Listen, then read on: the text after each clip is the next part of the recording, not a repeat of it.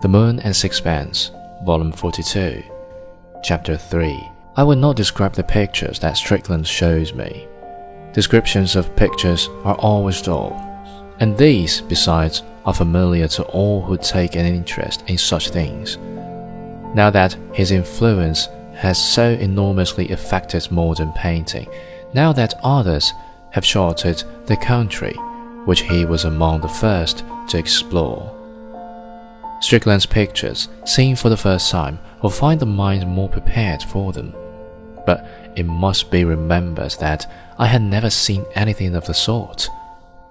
First of all, I was taken aback by what seemed to me the clumsiness of his technique.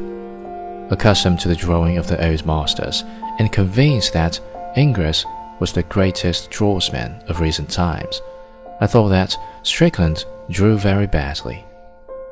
I knew nothing of the simplification at which he aimed.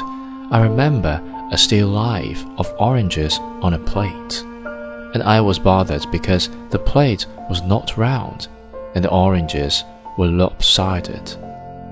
The portraits were a little larger than life size, and this gave them an ungainly look. To my eyes, the faces looked like caricatures. They were painted in a way that was entirely new to me.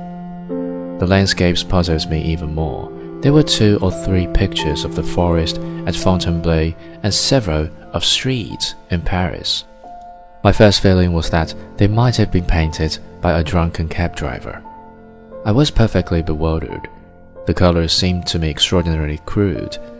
It passed through my mind that the whole thing was a stupendous, incomprehensible farce. Now that I look back, I am more than ever impressed by Stroeve's acuteness. He saw from the first that he was a revolution in art, and he recognized in its beginnings the genius which now all the world allows.